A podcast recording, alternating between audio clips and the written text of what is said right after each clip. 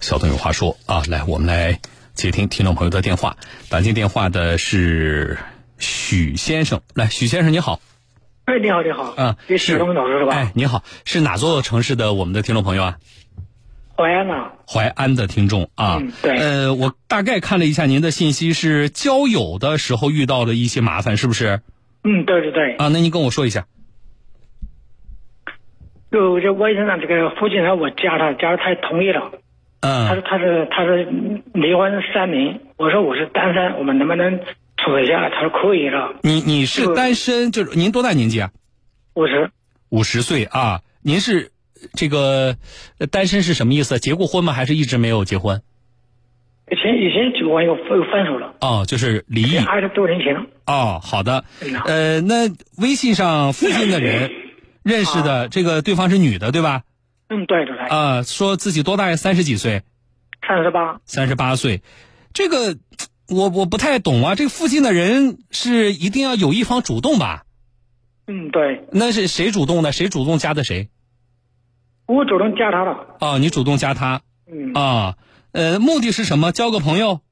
对呀对呀，我就想交个朋友，哦，那那个看了照片或者是视频了吗？确认了对方的这种这身份呢？视频视频，嗯，回来视频给我的，视频过啊，呃，对方也在淮安嗯，对，他也在淮安。啊，两个人从开始的这个这个接触的目的是是什么样关系的？这个朋友啊，有明确吗？就谈恋爱了吗？这就算是没有没有，就是我就我觉得能不能走到一能能走到一起走到一起，他是他也同意了。啊这个啊，我那说我说哎那见面了吗？？可以，啊，见过面了，从加上微信到见面，这中间多长时间？大概有应该有一个星期差不多，啊，那也我挺记得差快不的多，我就具体就具体时间我记得不太清楚，反啊正一，个那星那期差不多。也是挺。快的，就没有聊多长时间就见面了，对吧？好嗯，嗯见面出事儿了是吧？对，啊，见面出了什么事儿？你跟我说。其实看看到我之后，他叫我说看到我挺满意的，叫我每个定情物给他。买个什么哎这个定情物嗯，啊、那去哪买呀？我要那个叫新亚商场，啊，商场买什么呢？还有金项链，他自己挑的。第一次见面就买金项链，那定情物这么贵重吗？嗯，他就没了。多少钱？啊五千两百八十八，五千两百八十八一条金项链是他选的，嗯，是他自己选的，那那是我我我你是我付的付钱钱，嗯，对，啊，那你就没有当时就没有考虑一下，咱俩才认识一个礼拜呀、嗯，你就出手就这么大方？我当时也没请我，他说刷了两次卡，嗯，那都咱们都也也没钱也不宽裕，干嘛？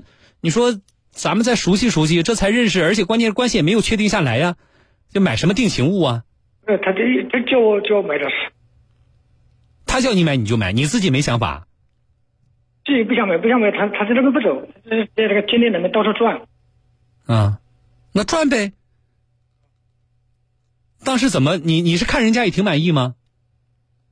反正样子还可以吧，好了啊，买完了怎么发生什么事情？完重新，嗯，完之后他和我聊了几天，他把我拉黑了，拉黑之后我就，完了微信拉黑，我就短信发个信息给他，我说你如果把我拉黑了，这个这个事情事情那个诈骗我可以报警。他嗯又叫我，又叫我，又又聊了聊了几天，嗯，然后呢？那就然后就关机，一直嗯关机。啊，好了，这个我们听众朋友许先生电话信号这个时好时坏啊，他说了，买了金项链之后呢，对方就把他拉黑了，然后呢，他就告诉对方，啊，说你要是这个不跟我处了，大概这意思，我就要报警了，你这算不算诈骗？然后这女的呢，又跟他又微信加回来，又聊了几天，但是后来就一直就关机了啊哎。那一直你管着一直管着哎，关注你我最终报警没有啊？最终我到派出所问了一下，嗯，问了一下，人家说这个呃不确定报警，不就不确定诈骗，嗯，那你找我们是什么意思呢？我也就不确定他是不是属是不是属于诈骗这种形式啊？啊，就是你不确定是不是诈骗是吧？对呀、对呀、啊但是现在没法联系。嗯，现在就是对方关机，你完全找不到对方了，对不对？对对对，找不到他了。好一了，直是这样的找不到啊，我们长话短说啊，算不算诈骗？我们在这里不能够，因为我们是媒体啊，我觉得这个要公安机关呃哎哦这个真正这个听我说。那其实麻没得帮助一下。啊，听我说啊，对你，我们能帮你的就是我接下来要说的，好不 好？啊，我们的意见供你参考啊，是不是诈骗？要公安机关，呃，进行相关的调查，至少把对方人找到之后，啊，聊两个人在处朋友，啊，在在谈感情的过程当中出现的这种礼物互赠的这个情况，啊，对方呢显然也抓住了这一点，所以呢，这个表面上看呢，跟直接的所谓诈骗呢，这个还不是一回事儿。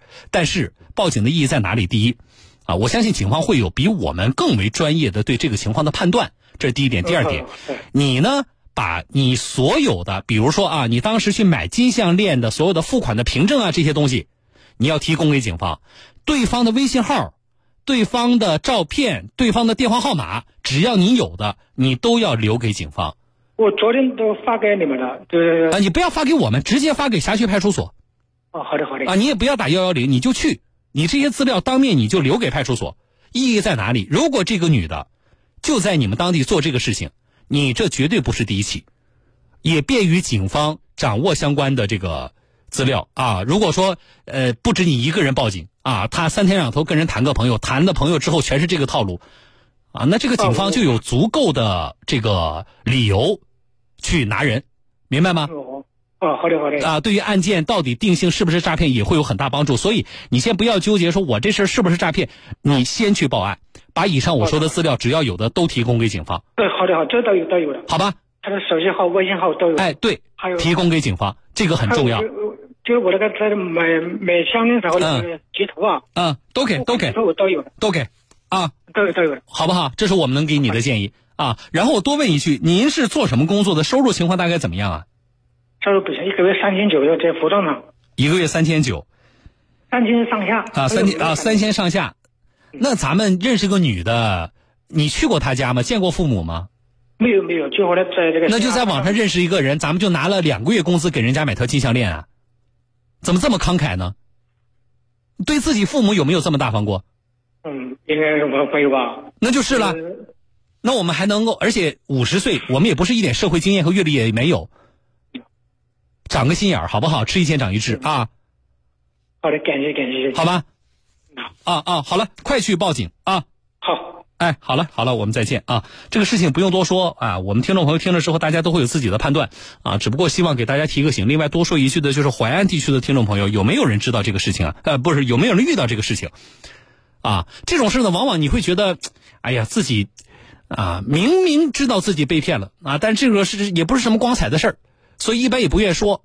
我提醒听众朋友啊，在听节目的，因为我们在淮安有很多听众，如果你遇到了同样的事情，请你向辖区的派出所报案，并且提供对方的刚才我说的这些资料，你给人家买东西的那个付款的凭证，然后对方的照片啊、什么手机号、微信号这些非常重要啊，这对于警方判断案情非常的重要，好不好？